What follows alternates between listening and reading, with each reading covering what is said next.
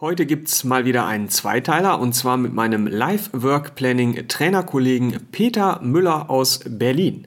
In diesem ersten Teil geht es um das Thema Mobbing.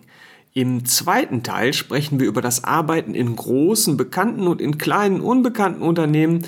Was ist oder macht sich besser vielleicht im Lebenslauf? Was sind die Unterschiede? Worauf kommt es an? Und natürlich vieles mehr. Die nächste Episode erscheint dann am 14. Mai. Jetzt viel Spaß bei Teil 1.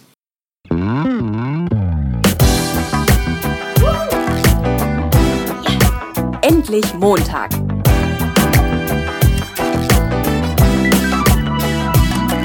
Ein Podcast von und mit Heiko Link. Ja, hallo, herzlich willkommen zu einer neuen Episode vom Endlich Montag Jobsucher Podcast. Heute habe ich einen ganz lieben Kollegen von mir zu Gast in meiner Show, nämlich den Peter Müller. Hallo Peter. Hallo Heiko. Peter, stell dich doch mal kurz vor, sag doch mal, was bist du für einer ähm, und was machst du so? Ja, ich bin Peter Müller. Ich bin auch so wie Heiko ähm, Lifework Planning Trainer. Wir haben die Ausbildung zusammen gemacht bei John Webb und ähm, ich bin das sozusagen nebenberuflich. Hauptberuflich bin ich selbstständiger Kommunikationsberater und Projekt, Projektmanager und bin ganz stark spezialisiert auf die Themen Immobilien und Kapitalmarkt und bin da regelmäßig tätig für relativ große Immobilienunternehmen. Momentan mache ich das Projektmanagement für ein sehr großes ähm, Gutachten, das die Immobilienmärkte in Deutschland beschreibt, das Frühjahrsgutachten. Da sind da ganz wichtige Autoren dabei und ähm, da geht es um eine ganze Menge an Daten und das brauchen eben Investoren, um entscheiden zu können, ob es jetzt der richtige Zeitpunkt ist, zu, zu kaufen und oder zu verkaufen und an, in welcher Stadt und so weiter und in welcher Immobilienklasse, also Hotel, Wohnen, Wohnimmobilien, ähm, Büroimmobilien etc., Logistik, gibt es verschiedene Kategorien. Das ist das, was ich hauptberuflich mache. Und sozusagen neben, nebenberuflich bin ich Lifework Planning Trainer mit großer Begeisterung, weil dieses Thema ähm, einfach diese ja, diese Strategie stark abseits des Mainstreams angesiedelt ist und dazu dient eben den gesamten, äh, die gesamte Bewerbungsindustrie auszuhebeln und daran habe ich immer sehr großen Spaß, wenn es meine Teil, meinen, meinen Teilnehmern gelingt. okay. Ah, herrlich. Äh, ich weiß, warum ich dich eingeladen habe. also wir kennen uns jetzt schon seit, ich weiß gar nicht, ein paar Jahre sind es, oder?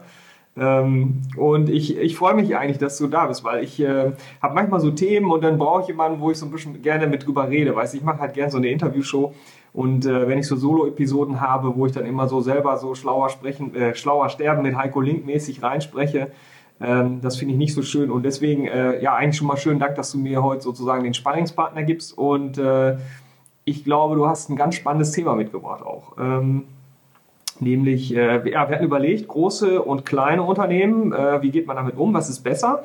Wir gucken mal, ob wir dazu kommen, weil ich hatte von dir eben noch viel spannender gehört, das Thema Mobbing. Richtig? Richtig, genau. Ja. Wie kommst du zum Thema Mobbing? Ich komme zu dem Thema aus persönlicher Betroffenheit, ähm, weil letztendlich ist dieser Punkt ja der Faktor, der ausschlaggebend war, um Lifework Planning Trainer zu werden weil ich festgestellt habe, dass ich damals in der Situation, wo quasi dann auch gegen mich vorgegangen wurde, ich eine ganz gute Antwort parat hatte und das war eben Lifework Planning. Also ich wusste, mir konnte nichts passieren. Also selbst wenn die Arbeitsbeziehung zu Bruch geht, habe ich immer diesen Plan B in der Tasche gehabt, weil ich den eben schon mal ausprobiert habe. Erfolgreich. Das war nämlich genau der Weg, der mich zu der damaligen Arbeitsstelle geführt hat. Und ich habe die Gewissheit in der, in der Tasche gehabt, dass es auf jeden Fall funktioniert und dass mir nichts passieren kann im Leben. Also wenn Arbeitsbeziehung zu Bruch geht, ist es nicht weiter schlimm, dann baust du dir halt eine neue auf. Und ja, und das ist eine Sache, die wünsche ich mir für ja möglichst alle Menschen auf dieser Welt, dass sie das auch, dass die auch diese Fähigkeit entwickeln und ähm, auch so reagieren können in Situationen, wo es ihnen schlecht geht, wo Druck auf sie ausgeübt wird, wo sie unter ihrer Arbeit leiden, unter ihren Kollegen oder unter ihren Vorgesetzten und einfach dazu in der Lage sind, Nein zu sagen und einen Schlussstrich zu ziehen und zu sagen, ich suche mir jetzt was anderes und macht euren Scheiß auf alleine, auf gut Deutsch. Ist, ist, ist Abhauen denn so die Lösung oder sollte man vielleicht manchmal gucken, kriege ich es nicht doch noch irgendwie geregelt oder so? Das kommt auf die Situation an. Also es gibt da so verschiedene Eskalationsstufen und die letzte, die man erreichen kann ähm, in so einer Mobbing-Situation, ist dann zu sagen, okay, goodbye, das war's, ähm, auf Nimmerwiedersehen. Ich suche mir jetzt was anderes und macht euren Mist alleine.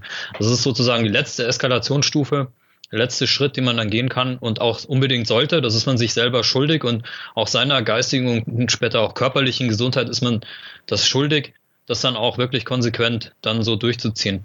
Davor gibt's natürlich eine Reihe von Abstufungen, die man gehen kann. Also die erste und allerwichtigste Maßnahme ist die Prävention, wenn man in ein Unternehmen einsteigt. Da gibt es verschiedene kleine Tricks, wie man Mobbing-Situationen von vornherein vermeiden kann. Die zweite Sache ist, ähm, dass man erste Ansätze davon auch im Keim unterbindet, dass man das erstmal erkennt und dann unterbindet. Und dann kommen so die nächsten härteren Stufen, dass man ähm, anfängt, Mobbing-Tagebuch zu führen und dass man dann anfängt, auch wirklich gegen ähm, den Aggressor vorzugehen, ganz konkret. Also erstmal unter vier Augen, das ist dann so die erste Stufe der härteren Eskalation, dass man den Aggressor unter vier Augen die Situation mit ihm bespricht und thematisiert, dass er erstmal einen Schuss vorm Bug bekommt und dann erstmal abwarten, gucken, wie er reagiert. Die meisten machen dann sofort einen Rückzieher und suchen sich dann ein schwächeres Opfer. Oder ja, lassen es dann einfach bleiben und, und stoßen dann einfach, ja, ist so. Ja, ich frage mich gerade, wenn ich jetzt merke, okay, ich bin jetzt runter von, von der schwarzen Liste, dafür ist jetzt mein Kollege drauf, äh, ist dann für mich erledigt oder, oder nicht? Ne? Also ist ja auch eigentlich doof, ne? Ja, es ist schon sinnvoll, sich selber als erstes aus der Schusslinie zu bringen, weil sonst ähm, habe ich auch gar keine Energie mehr, mich zum Beispiel um meine Mitmenschen zu kümmern und ja. zu gucken, dass es denen auch gut geht. Also das ist immer, ja, klingt jetzt irgendwie komisch und egoistisch, aber ich würde sagen eher eigennützig. Also wenn es erst wenn es einem selber gut geht, hat man eine Überschussenergie, um auch dafür zu sorgen, dass es seinem Umfeld gut geht. Okay. Wenn es einem, einem schlecht geht, dann hat man irgendwie kein Interesse daran, irgendwie noch zusätzlich Energie an sein Umfeld abzugeben. Fangen wir mal vorne an. Woran erkenne ich es denn? Woran erkenne ich es? Ähm, das ist schwer zu sagen. Also das ist ähm, Macht, also jetzt objektiv das festzustellen. Das können ganz kleine Kleinigkeiten sein, ähm, irgendwelche Gegenstände verschwinden zum Beispiel. Ähm, über ein paar, um ein paar Ecken herum wird einem rangetragen, dass schlecht über einen geredet wird und, und so weiter. Das ist alles sehr diffus und sehr sch schwer objektiv festzustellen. Deswegen würde ich da auf diese subjektive Ebene gehen. Äh, man erkennt das ganz klar daran, dass man das Gefühl hat, Energie zu verlieren. Also wie so eine Batterie leer gesaugt zu werden. Eine Batterie, die an einem, an einem Verbraucher hängt und äh, man weiß nicht, was eigentlich so los ist, aber man fühlt sich irgendwie schlecht, wenn man, wenn man in die Arbeit geht und dann mit seinen Kollegen oder mit seinem Vorgesetzten zu tun hat. Ähm, da reicht für mich am Anfang ein ganz ja, ein diffuses Gefühl. Und dann kann man ja seine, seine Antennen aufstellen und, und gucken, an was könnte es denn liegen und dann versuchen, objektivere Gründe dafür zu finden. Also in, in der Reihenfolge würde ich vorgehen. Äh, die Frage ist ja wahrscheinlich auch, warum ich? Ne? Also bin ich zu doof, bin ich zu schlau, habe ich irgendeine Macke, irgendeinen Tick, irgendwas, was einer nicht mag, wo man sagt, ey, äh, keine Ahnung, wenn ich jetzt mal so an Hänseln in der Schule denke, ne, ha, der Kleine, ne, du wirst immer gehänselt, weil du zu klein bist oder so. Ähm, warum gerade ich? Ja, äh, Ist, äh, gute Frage. Schwierig, ist wahrscheinlich schwierig, das jetzt so ins allgemeine Blaue zu schießen. Ne? Aber ja, äh, ich sage immer, zu einer Mobbing-Situation oder generell zu, zu, einer, zu Stress in der Beziehung gehören immer zwei Seiten. Also die eine Person, von der die Aggression ausgeht und die andere Seite, die darauf einsteigt oder darauf reagiert. Also man hat immer zwangsläufig auch selbst mit einen Anteil äh, an der Situation, wenn es nicht, wenn es nicht rund läuft. Das ist auch im Mobbing so. Weil ähm, also die meisten Mobbing-Opfer, die meisten Menschen werden zu Mobbing-Opfern, wenn, wenn sie selber keine klaren Grenzen setzen. Also wenn sie selber keine klaren, klar, selbst keinen klaren Prinzipien folgen und bestimmte Grenzen setzen und auch ähm, ihrem Umfeld aufzeigen und zu sagen, bis hierhin und nicht weiter. Also alles, was recht ist, aber hier an der Stelle ist eine Grenze übersch überschritten und das dann auch ganz klar kommunizieren. Bei mir war das so, ähm, ich hatte mit Leuten zu tun, die haben nach dem Telefonat, also sind sie, äh, beim Telefonat sind sie laut geworden, das war die erste Grenze, die überschritten wurde, und dann haben sie den Hörer auf die Gabel geworfen. Das war die zweite Grenze, die überschritten wurde. Und ähm, das ist dann später noch weitergegangen. Die haben mit mir gesprochen, auch in einem sehr lauten Ton, der nicht in Ordnung war, der meine Grenzen überschritten hat. Und ähm, die haben dann auch die, die Tür zugeknallt. Und das sind so Sachen, die lasse ich nicht mit mir machen. Das lasse ich nicht auf mir sitzen. Das hat Konsequenzen für Leute, die das bei mir machen. Und zwar ähm, in der ersten Stufe, ich habe dann auch immer einen ganz klaren Plan. Also in der ersten Stufe stelle ich die Leute unter vier Augen zur Rede, ganz in Ruhe. Und lass bei dem Gespräch dann auch eine Hintertür. Also ich mache denen meine Grenzen deutlich, aber ich äh, lasse gleichzeitig eine Hintertür offen, damit ähm, mein Gesprächspartner sein Gesicht wahren kann. Das ist auch ganz, ganz wichtig. Also ich sage hier ganz normal, ja, es kam damals zu der Situation, ähm, sie sind recht laut geworden und haben dann die Tür, ähm, ja, die Tür zu, zugeknallt und das ist was, was ich eigentlich nicht möchte. Ähm, an der Stelle sind meine persönlichen Grenzen überschritten und ich fühle mich nicht gut dabei, wenn sowas passiert. Und ich möchte, dass das nicht mehr vorkommt. Wenn ich, und jetzt kommt die Hintertür, wenn ich einen Fehler gemacht habe, ich weiß, Sie sind länger in der Firma, Sie haben mehr Erfahrung als ich, ich habe hier vor kurzem angefangen. Das war damals tatsächlich so. Ja. Ähm, dann entschuldige ich mich hiermit dafür.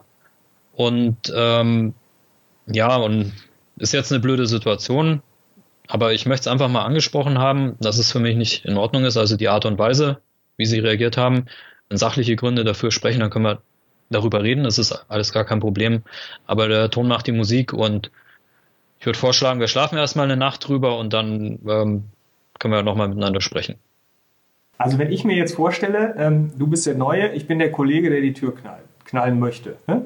ähm, ja. dann würde ich ja eigentlich erstmal, wenn du irgendeinen Fehler gemacht hast, ich, ich, weiß ja jetzt nicht, was er darauf geantwortet hat, vielleicht kommen wir da ja noch drauf, äh, wenn du einen Fehler gemacht hast oder irgendwas, was mich irgendwie ärgert oder nervt oder keine Ahnung, dann würde ich es ja eigentlich genau so machen. Also ich würde ein Gespräch unter vier Augen suchen wahrscheinlich, würde sagen, hier, pass mal auf, so und so. Äh, können wir darüber reden. Ne? Also warum knall ich da eine Tür ähm, oder knall den Hörer auf oder brüll irgendwie rum oder so? Was sind das für Leute? Ja, das sind, das sind einfach Leute, vielleicht sind sie selbst nicht, äh, nicht selbstsicher genug oder sie sind einfach ja etwas cholerischer veranlagt. Das soll es ja auch geben. Also es sind unterschiedliche Persönlichkeiten einfach. Und ist ja auch nicht schlimm, dass es solche Leute gibt und man sollte es auch nicht persönlich nehmen. Man sollte es einfach anerkennen, dass es verschiedene Persönlichkeiten gibt und es gibt Persönlichkeiten, die ist mit der eigenen, die sind mit der eigenen Persönlichkeit gut kompatibel, mit denen kommt man gut klar.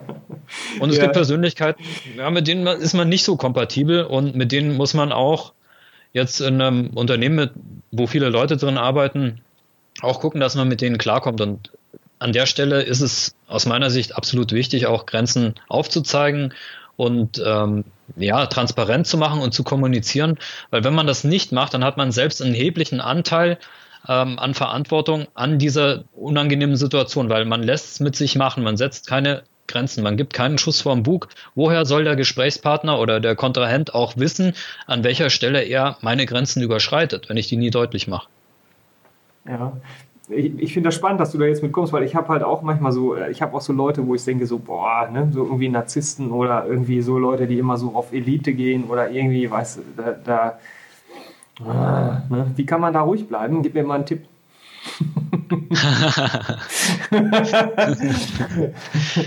also, ähm, ich, ja, also ich, ich bin selbst sowieso so ein Mensch, der lässt sich nur äh, schwer aus der Ruhe bringen. Äh, also kann ich so nur aus meiner Perspektive antworten. Also mich beschäftigt es, mich beschäftigen solche Situationen, wenn sowas vorkommt, schon auch enorm. Also ich schlafe dann nachts nicht mehr gut ein, also wenn es dann zum Konflikt kommt und ja, sich die Gedanken dann um diesen Konflikt drehen. Und ähm, ich reagiere dann meistens so darauf, dass ich anfange, mich zu informieren und ähm, ja, versuche die Hintergründe zu, zu recherchieren. Warum äh, ist es so und was kann ich tun und welche, welche, ja, was kann, was kann ich dazu tun, um diese Situation wieder einzufangen oder aufzulösen.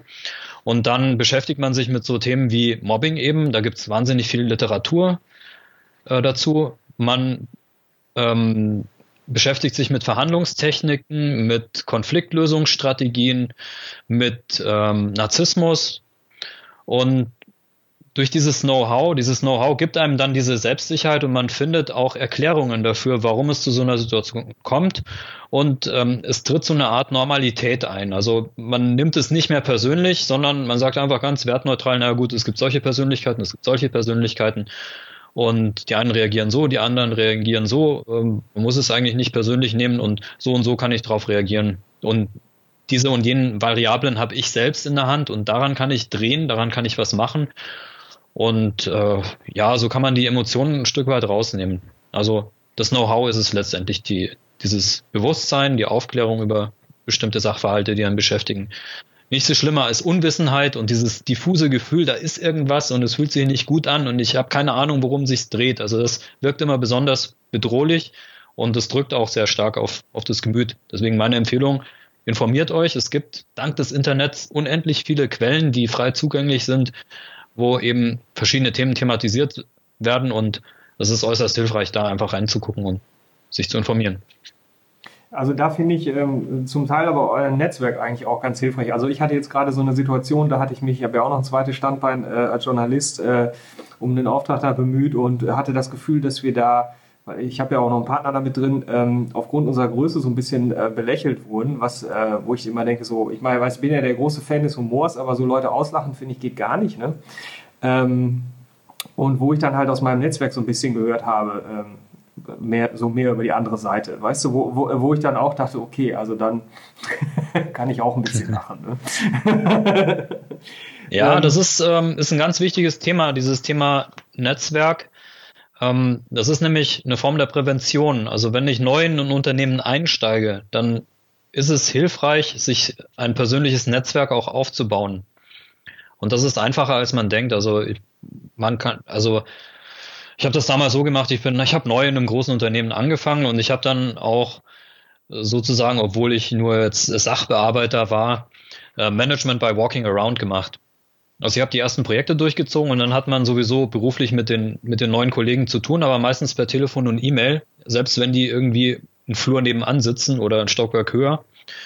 Und ich habe mir dann einfach die Zeit genommen und bin einfach mal durch das Gebäude gegangen und alle Namen, mit denen ich zu tun hatte, da habe ich einfach mal angeklopft und spontan reingeschaut und mich kurz persönlich vorgestellt und eben gesagt, ja, ich bin hier, ich bin hier neu und es kann sein, dass ich diese eine oder andere Sache noch nicht weiß oder so. Ich bin für die und die Aufgaben jetzt da und ich wollte einfach mal gucken, ähm, mit wem ich es da eigentlich zu tun habe. Wir hatten ja schon telefoniert und ja, mich mal persönlich vorstellen.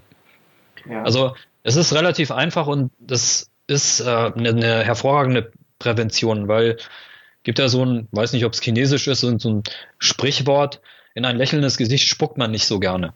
Also wenn man das,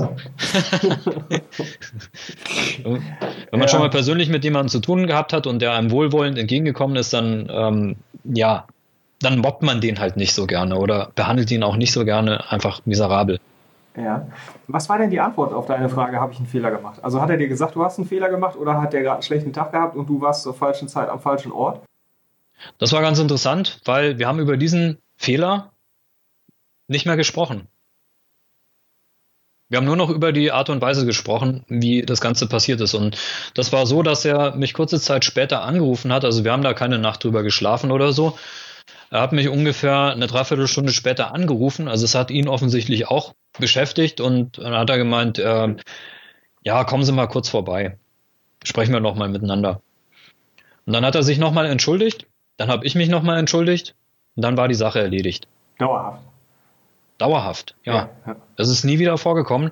Im Gegenteil, ähm, dieser eine Mitarbeiter, der hatte regelmäßig Probleme mit anderen Kollegen ähm, in Sachen Pünktlichkeit, Zuverlässigkeit und so weiter. Und ähm, da hat es öfter in der, in der Zusammenarbeit nicht so richtig funktioniert. Und in den Folgejahren war es dann zwischen mir und ihm immer so, dass es besonders gut funktioniert hat. Und von außen betrachtet war das irgendwie seltsam für die anderen Kollegen. Und die haben mich dann immer gefragt, ja, wie hast du denn das gemacht? Und ich so, ja, keine Ahnung. Ich weiß es nicht. ich komme gut klar mit ihm. okay, aber das ist übrigens schon, auch, damit ja. ist übrigens auch so eine, so eine Präventionsregel ähm, angesprochen, wenn man in einem Unternehmen anfängt, niemals schlecht über andere reden. Ich wiederhole es nochmal, weil es so wichtig ist. Also ähm, das ist einfach ein absolutes No-Go in einer Struktur, mit der, in einer Organisation, mit der man, in der man mit mehreren Leuten zu tun hat, nicht schlecht über andere reden. Oh, Peter, das ist einfach. Mir fällt ja. gerade was ein. Ich habe neu angefangen im Unternehmen, sitze in meinem Büro, kommt so ein Typ rein, quatscht mich voll. Ich denke, was ist denn das für ein Honk? der hat ja gar keinen Plan. Was ist denn das für eine Pfeife? Ah, und weißt du, ich kann sowas dann auch nicht zurückhalten. Ich habe es ihm dann auch so gesagt. Ne? dann kam später ein anderer Kollege rein, sagte, sag mal, weißt du eigentlich, mit wem du da gerade gesprochen hast? Ich sage, nee, keine Ahnung. Ich weiß nur, das war ein absoluter Vollhaus. Sagt er, ja, und der Geschäftsführer von unserem Partnerbetrieb. Volltreffer. ja, genau. Ich sage, du weißt, ich finde trotzdem, das, noch, das ist ein absoluter Vollhaus. Also wir sind jahrelang Freunde gewesen dann. Aber ich glaube, ich war nicht der Einzige, der das so gesehen hat. So gesehen bin ich eigentlich ganz gut rumgekommen. ja, äh, ja, kann ich nur dazu sagen, sollte man also, vorsichtig also, sein. Also wenn man schlecht, wenn man schlecht redet, dann gleich mit dem selber. dann ist das klar. Nein, ja. Ja, Aber, äh, ähm, das bringt mich nochmal äh, auch zu so einer zu so einer Grundregel oder zu so einem Prinzip, was ich habe in Konflikten. Konflikten bespricht man immer mit der betroffenen Person unter vier Augen, ja. unter Ausschluss der Öffentlichkeit, unter Ausschluss jeglicher dritter Person. Ja. Das ist immer der aller allererste Schritt. Und, ja. und, und zwar macht man das dann auch deutlich, ähm, dass man in dem Gespräch sagt, ich möchte es nicht an die große Glocke ähm, hängen, das bleibt alles unter uns, hoch und heilig versprochen. Ähm, aber ich wollte es mit Ihnen unter vier Augen einfach mal besprechen. Ja. Da sind die Leute immer sehr dankbar, wenn das passiert. Ja. Und ähm, dann auch wirklich Wort halten. Also dann ist das ähm, mit anderen Leuten, Thema nicht schlecht über andere Leute reden, ähm, ist es kein Gesprächsthema. Punkt. Stillschweigen und fertig. Das, wenn man da äh, sich nicht dran hält, es fällt nur auf einen zurück. Also so ein, gerade so ein großer Konzern oder sowas, das ist wie ein Haifischbecken. Und da werden einem so vermeintlich kleine Fehler schnell zum Verhängnis. Also jetzt, die, die Firma, was ich jetzt eben gesagt habe, das ist bei mir jetzt schon über 20 Jahre her. Und da hatte ich einen Chef, der war auch äh, Choleriker. Ne? Und ich habe nur wegen dem äh, so ein Seminar gemacht, äh, Rhetorik in Konfliktsituationen. Weil ich dachte, der brüllt mich an, ich brüll zurück. Das kann ja nicht die Lösung sein. Ähm, das muss ja auch irgendwie anders gehen. Ne? Und das hat mich so ein bisschen reingebracht in dieses ganze Ding mit Konfliktmanagement und Beschwerdemanagement und Deeskalation und halt dieses, wo ich habe ja heute noch gern mit bösen Leuten zu tun. Ähm, so bei den Baustellen-Tagebüchern, die ich schreibe zum Beispiel, finde ich ja ganz herrlich. Ne? Ähm, mhm. War das denn bei dir jetzt auch, war das jetzt dieser Beispiel, äh, dieses Beispiel, das dich dazu dann gebracht hat, die Trainerausbildung zu machen für Life Planning oder war das noch was anderes? Ähm, das war noch was anderes. Also ah, okay. das war tatsächlich ja eine, eine extremere Situation, also wo wirklich systematisch dann gegen verschiedene Leute dann vorgegangen ist, wurde und dann auch gegen mich. Und äh, als das eben passiert ist, dann habe ich die Reißleine gezogen.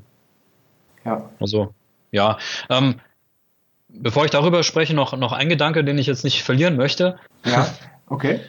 ähm, zu dem Thema Emotionen, also in Konfliktsituationen. Mir hilft, mir persönlich hilft der Spruch immer ganz enorm weiter, dieser Spruch, jeder Mensch ist dein Freund oder dein Lehrer. ja, der ist wirklich gut. Das ist sehr, ja, sehr schön. Den kannte ich auch noch nicht. Das ist gut.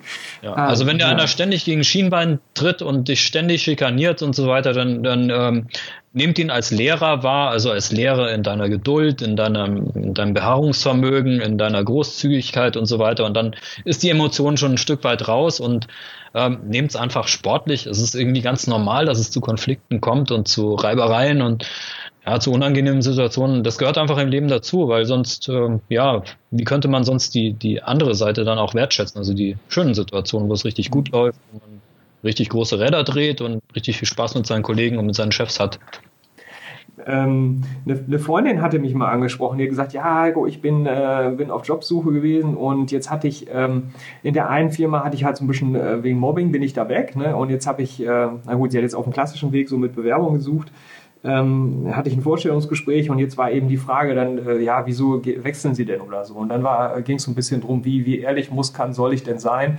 Äh, so nach dem Motto, ja, wenn ich jetzt sage, ja, ich habe das Gefühl, ich werde da gemobbt, äh, dass man dann halt als so zart beseitet rüberkommt, äh, dass alle anderen Arbeitgeber dann auch gleich die Finger von dir lassen. Ähm, magst du da noch irgendwie was zu sagen? Wie siehst du das? Ja, also ich bin da ähm, nicht der Verfechter einer gnadenlosen Ehrlichkeit, weil die anderen, oh. weil die dann, aber man kann ja auch ehrlich sein und ähm, einfach über bestimmte Sachen nicht sprechen. Also man kann ja verschiedene Sachen dann einfach auch unter den Tisch fallen lassen oder weglassen. Wenn man jetzt konkret danach gefragt wird, dann kann man auch allgemein und ausweichend antworten, indem man einfach sagt, naja, ähm, ich war jetzt dreieinhalb Jahre bei dem Unternehmen und ich hatte das Gefühl, ähm, da ist so eine Sollbruchstelle entstanden und es wurde einfach Zeit für einen Tapetenwechsel. Ah ja, ganz, also, ja, ja, ganz neutral einfach. Und ja, das ist auch ganz normal und menschlich, so, so eine Situation kennt jeder. Und über die näheren Gründe muss man da eigentlich dann auch nicht sprechen. Also ich glaube, ich hätte dich nach der Sollbruchstelle gefragt, was genau du mit einer Sollbruchstelle meinst. Ja, muss man sich entsprechend das zurechtlegen, was halt ja, unverfänglich ist. Also ähm, ja, ich hatte das Gefühl, die, der Anteil an Routinearbeiten ist immer mehr geworden und der Anteil an, an neuen Herausforderungen ist immer weniger geworden. Das war am Anfang anders. Und ähm, ja, das hat, hat quasi also so eine, so eine asymptotische Annäherung hat es dann ergeben und ja, ich hatte das Gefühl, es ist wird mal Zeit wieder, ja, was Neues, was, was Spannendes auch in Angriff zu nehmen und dann wieder umschwenken auf das Thema, warum man eigentlich bei dem Unternehmen jetzt ist bei dem man sich vorstellt und ähm, bei dem man diese Frage dann auch gestellt bekommt. Also dann immer immer ähm, die damalige Situation, also die jetzige Situation positiv im Vergleich zur damaligen Situation einfach hervorheben, die positiven Seiten nochmal betonen ja, und ich fand, fand es total toll und ich wusste gar nicht, dass es das gibt und war total überrascht, dass es hier ein Unternehmen gibt, das in dem Bereich ähm, was macht. Da habe ich, da hatte ich in meinem vorigen Job auch damit zu tun, habe ich mir immer gewünscht, ja, eigentlich könnte ich doch mehr in der Richtung machen und ich habe da auch ein paar Versuche unternommen und ja, irgendwie hat es der Zufall so ergeben, ja, dass wir jetzt hier zusammensitzen und ähm, ja, aber, ich das total aber, spannend finde. Also. Ja, aber Peter, jetzt wo du das gerade sagst, ne, jetzt mal im Ernst, eigentlich wir haben ja jetzt irgendwie beide so diesen Eindruck, äh, okay, wahrscheinlich würde ein Unternehmen, äh, wenn du mit Mobbing kommst, die Finger von dir lassen. Aber wie bescheuert ist das? Ich meine, wir haben das jetzt beide erlebt.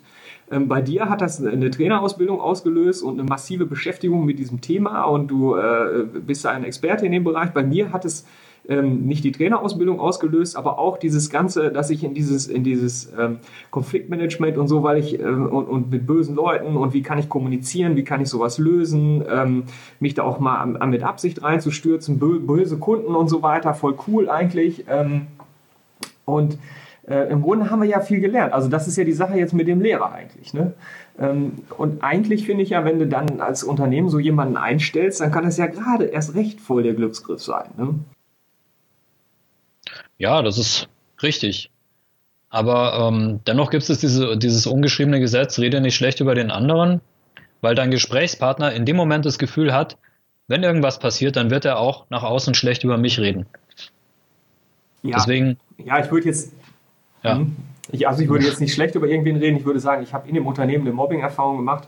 Vielleicht, ähm, da muss ich jetzt ja nicht sagen, welcher Kollege das gewesen ist. Das kann ja, kann ja mal passieren. Ähm, und sagen, ja, und da habe ich aber jetzt ganz viel draus gelernt, aber ich würde jetzt trotzdem gerne woanders weitermachen oder so in der Art, keine Ahnung. Ist das schon schlecht geredet für dich? Uh, ja, ich persönlich würde es nicht machen. Also ich bin da ein bisschen defensiver in dem, ein bisschen defensiver aufgestellt in dem Bereich. Ich, ich würde es nicht machen. Also ich würde dann andere Sachen ansprechen. Ich würde sagen, dass ja, irgend, irgendwas mit den, mit den Aufgaben, das hat dann auch nicht mehr so richtig gepasst oder vielleicht noch irgendeinen persönlichen Grund mit ins Feld führen. Ja, ähm, die, die Reisetätigkeit ist mir dann auch doch dann am Ende doch zu viel geworden oder was weiß ich. Und das war, ist dann mit meiner Familie, ich habe dann irgendwie kleine Kinder noch dazu bekommen, ist das dann auch nicht mehr so wie, wenn man jetzt direkt nach der Uni einfach direkt einsteigt und dann alles spannend findet, was, findet, was, was neu ist und was außergewöhnlich ist und Fernreisen hier und Termine dort und dann wirklich einen vollen Terminkalender und ähm, ja, also ich würde eher in die Richtung gehen und dann we weniger auf irgendwelche persönlichen Konflikte mit Kollegen oder, oder Chefs eingehen, weil ähm, die Wahrscheinlichkeit ist auch hoch, dass man ja in seiner Branche bleibt oder in eine sehr ähnliche Branche wechselt. Und was man niemals unterschätzen darf, ist, dass die Personen untereinander sehr, sehr viel reden. Und ich erlebe das immer wieder im Smalltalk mit irgendwelchen ähm, leitenden Angestellten, mit Geschäftsführern, Vorständen und so weiter. Das erste Thema ist immer, ja, also neben diesem Vorgeplänkel, wie geht's der Familie oder wie war es im Urlaub oder sonst irgendwas. Oder Mann sind sie braun geworden, sie waren bestimmt, äh, ja jetzt gerade im Urlaub oder irgendwie sowas. Ähm, danach, ja, so blöd es klingt. Ja, ja. Nee, mir ist gerade was eingefallen, das sage ich jetzt aber nicht. danach kommt immer das Thema, ähm, wie geht's so geschäftlich, so auf dieser beruflichen Ebene. Und danach kommt das Thema irgendwie Personal oder da hat jemand neu dort angefangen oder ich kenne da jemanden, der sucht irgendwas oder kennt ihr jemanden, ich brauche da gerade wen, der mir, der sich um dies und jenes Problem kümmert und dann geht's immer um irgendwelche Personen und um persönliche Beziehungen auch. Ähm, wahnsinnig wichtiges Gesprächsthema und das sollte man nicht unterschätzen. Und wenn man da irgendwie negativ auffällt, ist das nicht gut. Das tut man eben, wenn man schlecht über andere redet. Sollte man nicht tun. Nee. Ähm.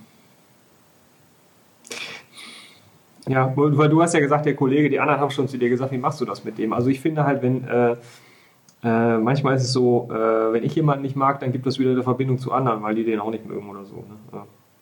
Keine Ahnung. Ja, ja, also äh, das verleitet einen sehr schnell dazu, dann auch mit, mit einzustimmen in diesen Kanon. Also wenn dann irgendwie hinterm Rücken schlecht über einen anderen geredet wird. Äh, ich mache das äußerst ungern. Also ich äh, versuche solche Situationen irgendwie, entweder ich sage gar nichts dazu oder ich sage, ähm, naja, also pff, bei uns klappt es eigentlich ganz gut. Ich finde es soweit okay alles. Also ich versuche immer, mich da rauszuziehen, weil es wird einem nicht zum, zum irgendeinen Vorteil verhelfen, dass wenn man da mitmacht in dieser ganzen ja, Lester-Orgie. Ja, also ich wollte jetzt auch nicht für die Lester-Orgie ähm, plädieren. Ich würde auch nicht äh, hinterm Rücken schlecht reden. Ich mache das eigentlich so, dass die Leute selber dann schon direkt vor mir, die wissen dann schon, wie es läuft, so, weißt du. Ne? Ja. Ähm, und in dem Fall, jetzt war es vielleicht auch ein bisschen äh, unkonkret wegen einem Beispiel. Also bei mir bei der Firma, jetzt weiß vielleicht spätestens jeder, welches war, nein, aber äh, da war das damals so, äh, die hatten eine Unternehmensberatung und die haben die ganzen, ähm, die haben halt unheimlich viele Leute entlassen erstmal und dann Abteilungen zusammengelegt und so ein Scheiß und ähm, da war es halt so, dass jetzt alle Angst hatten um ihren Job. Ne? Mhm. Und ähm, dann gab es halt teilweise auch so ein bisschen Erpressermethoden, so nach dem Motto, wenn du da und da deine Meinung sagst, dann sorgen wir dafür, dass du deinen Job verlierst und so. Äh, das ist ja auch schon eine ganz harte Kampfansage so und sowas, ähm, da spiele ich ja nicht mit. Ne? Ähm, mhm. Und äh, das ist natürlich aus der Angst heraus, und das ist ja auch eine verständliche Situation. Weißt du, wenn du irgendwo arbeitest und jetzt gehen plötzlich äh, so Kündigungswellen durch, dann äh, wirst du halt mal ein bisschen kribbelig, ist ja klar. Ne? Ja. Ja, genau. Ähm, ist halt immer die Frage, ja, aber selbst da gibt es da auch ähm, bestimmte Strategien des Umgangs mit so Situationen. Ja, hast du ein Beispiel jetzt, oder? Ja, also das Allerwertvollste, deswegen bin ich Life Planning Trainer ge ähm, geworden, ist, ähm, sind Alternativen. Also wenn man am Puls der Zeit bleibt und ähm, auch vernetzt ist mit anderen Leuten und ja, äh, eine gewisse Motivation und ein Interesse für bestimmte Themen mitbringt und bestimmt, bestimmte Tätigkeiten und das auch nach außen kommuniziert, dann kriegt man eigentlich regelmäßig Gelegenheiten oder, oder Angebote über eine Mitarbeit in irgendwo in einem anderen Unternehmen und das lässt einen dann auch ziemlich tiefenentspannt reagieren in so Situationen, weil es kann dann eigentlich nichts passieren. Und man hat dann Alternativen in petto und das führt zu einem sehr ruhigen Schlaf, den man dann hat, auch wenn noch so viele Unternehmensberater vor der Tür herumspringen mit der Stoppuhr in der Hand. Und auch, auch wenn noch so viel Stress in der Firma ist.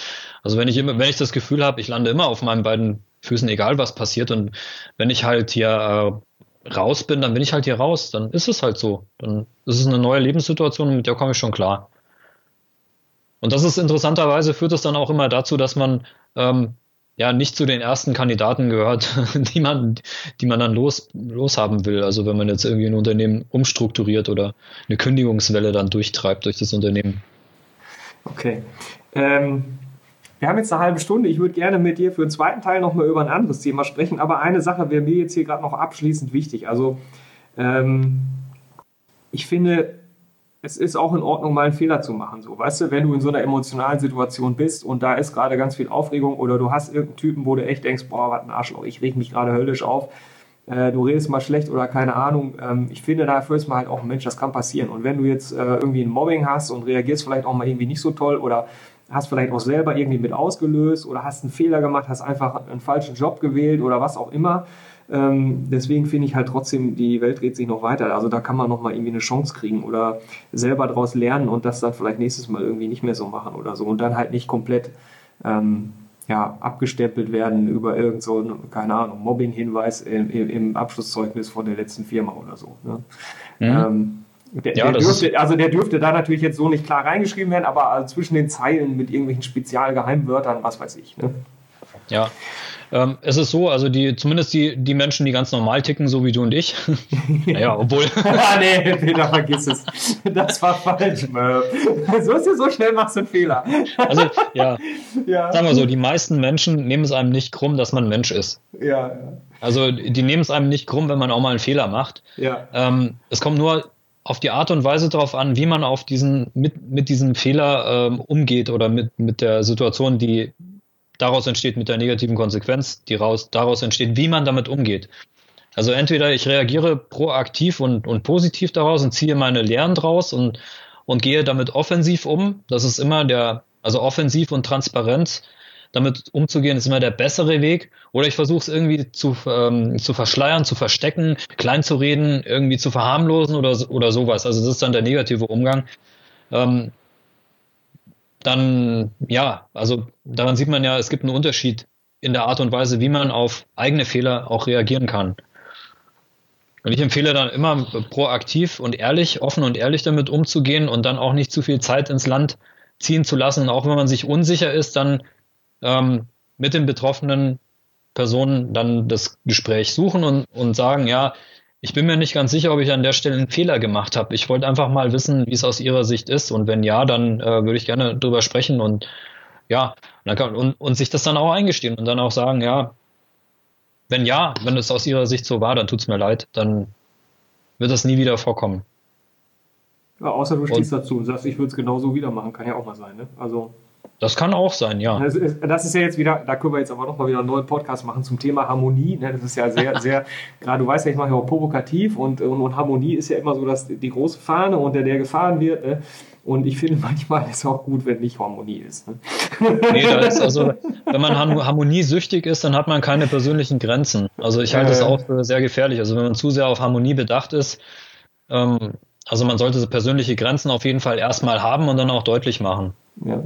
Das ist für, für andere Leute ist es viel, viel einfacher im Umgang mit dir. Wenn du deine Grenzen deutlich machst, dann können die dich sofort richtig zuordnen. Dann wissen sie, wie sie mit dir umgehen sollen. Dann wissen sie ganz genau, was sie mit dir machen können und was sie nicht mit dir machen können. Und es vereinfacht einfach das, äh, das zwischenmenschliche Verhältnis sehr, sehr, sehr stark.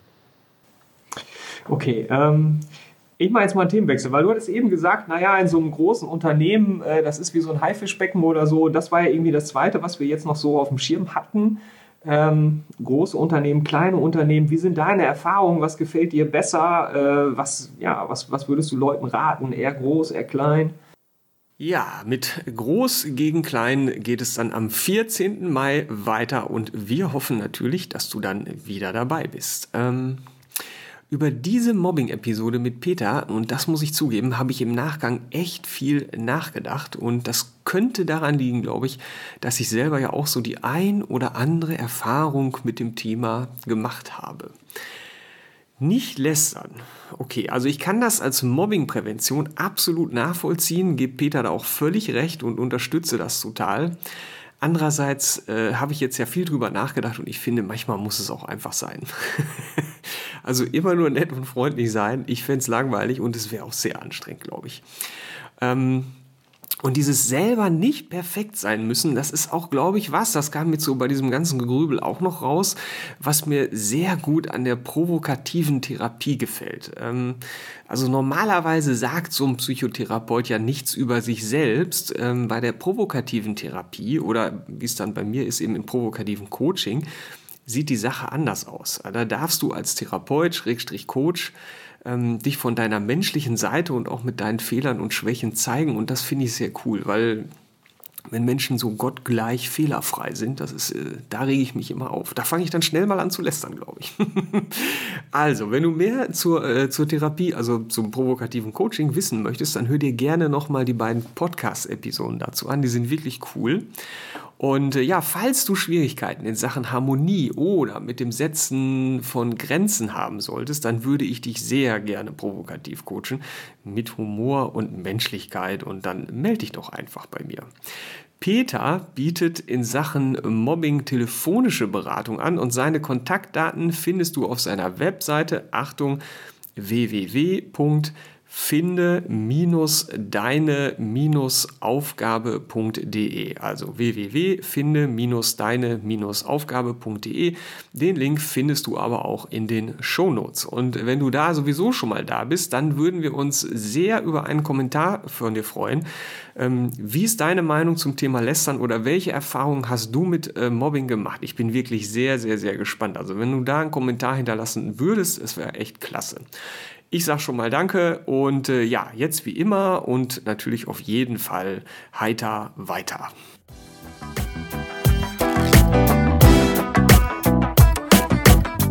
Neugierig geworden? Dann gibt es weitere Informationen auf www.endlich-montag.net.